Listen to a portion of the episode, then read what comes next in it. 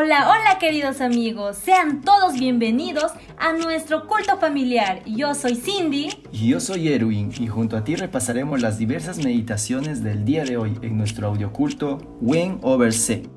¡Comencemos!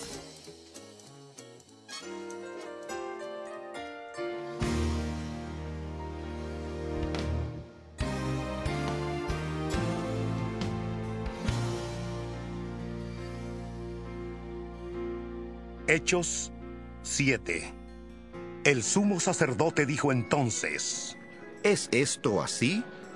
Esteban dijo, Hermanos y padres, oíd. El Dios de la gloria se apareció a nuestro padre Abraham cuando aún estaba en Mesopotamia, antes que viviera en Harán, y le dijo, Sal de tu tierra y de tu parentela, y vete a la tierra que yo te mostraré.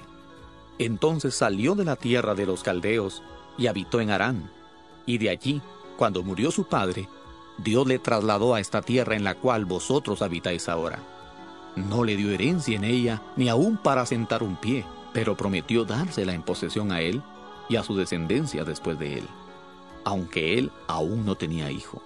Dios le dijo que su descendencia sería extranjera en tierra ajena, y que los reducirían a servidumbre y los maltratarían por cuatrocientos años. Pero yo Juzgaré, dijo Dios, a la nación de la cual serán siervos. Y después de esto saldrán y me servirán en este lugar. Le dio el pacto de la circuncisión y así Abraham engendró a Isaac y le circuncidó al octavo día, e Isaac a Jacob y Jacob a los doce patriarcas. Los patriarcas movidos por envidia vendieron a José para Egipto, pero Dios estaba con él y le libró de todas sus tribulaciones y le dio gracia y sabiduría delante de Faraón, rey de Egipto, el cual lo puso por gobernador sobre Egipto y sobre toda su casa. Hubo entonces hambre en toda la tierra de Egipto y de Canaán, y gran tribulación, y nuestros padres no hallaban alimentos. Cuando oyó Jacob que había trigo en Egipto, envió a nuestros padres la primera vez, y en la segunda, José se dio a conocer a sus hermanos y fue manifestado a Faraón el linaje de José. José envió a buscar a su padre Jacob y a toda su familia, en número de setenta y cinco personas. Así descendió Jacob a Egipto, donde murió él y también nuestros padres, los cuales fueron trasladados a Siquem y puestos en el sepulcro que Abraham, a precio de dinero, había comprado a los hijos de Amor en Siquem. Pero cuando se acercaba el tiempo de la promesa, que Dios había jurado a Abraham, el pueblo creció y se multiplicó en Egipto, hasta que se levantó en Egipto otro rey que no conocía a José. Este rey, usando de astucia con nuestro pueblo, maltrató a nuestros padres hasta obligarlos a que expusieran a la muerte a sus niños para que no se propagaran.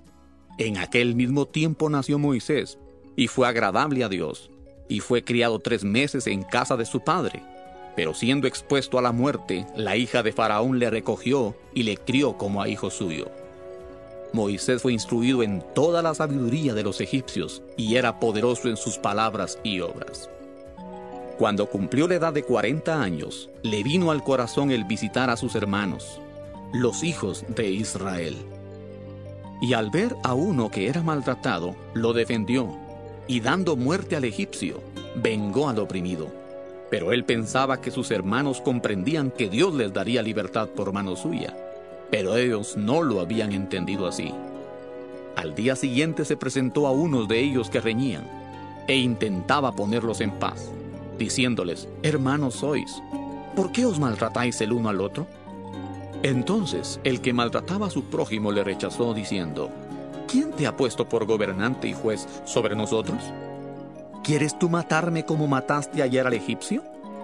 Al oír esta palabra, Moisés huyó y vivió como extranjero en tierra de Madián, donde engendró dos hijos.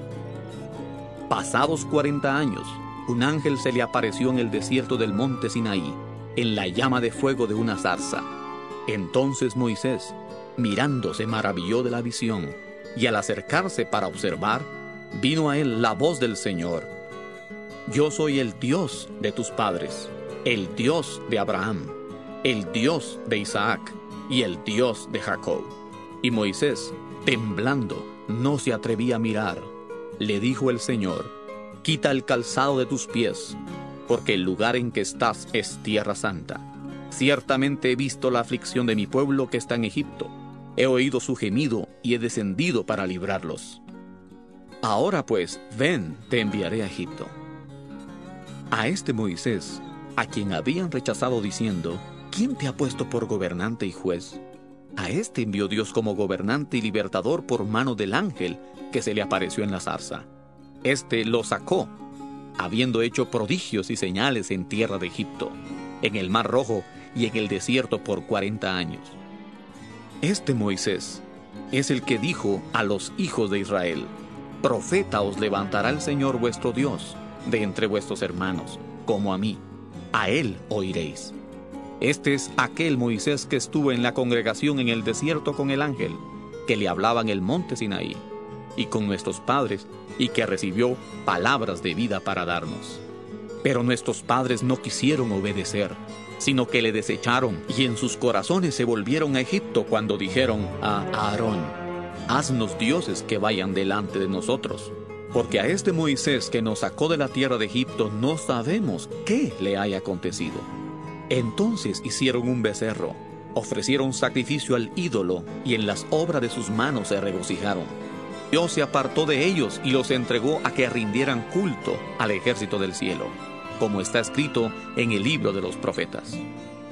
¿Acaso me ofrecisteis víctimas y sacrificios en el desierto por cuarenta años, casa de Israel?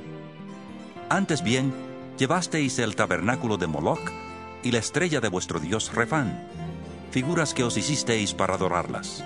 Os transportaré, pues, más allá de Babilonia. Tuvieron nuestros padres el tabernáculo del testimonio en el desierto, como había ordenado Dios cuando dijo a Moisés que lo hiciera conforme al modelo que había visto, el cual, recibido a su vez por nuestros padres, lo introdujeron con Josué al tomar posesión de la tierra de los gentiles, a los cuales Dios arrojó de la presencia de nuestros padres hasta los días de David. Este halló gracia delante de Dios y pidió proveer tabernáculo para el Dios de Jacob. Pero fue Salomón quien le edificó casa, si bien el Altísimo no habita en templos hechos de mano, como dice el profeta. El cielo es mi trono y la tierra el estrado de mis pies. ¿Qué casa me edificaréis? dice el Señor. ¿O cuál es el lugar de mi reposo? ¿No hizo mi mano todas estas cosas? Duros de cerviz, incircuncisos de corazón y de oídos. Vosotros resistís siempre al Espíritu Santo como vuestros padres, así también vosotros. ¿A cuál de los profetas no persiguieron vuestros padres? Y mataron a los que anunciaron de antemano la venida del justo, a quien vosotros ahora habéis entregado y matado. Vosotros que recibisteis la ley por disposición de ángeles y no la guardasteis. Oyendo estas cosas, se enfurecían en sus corazones y crujían los dientes contra él.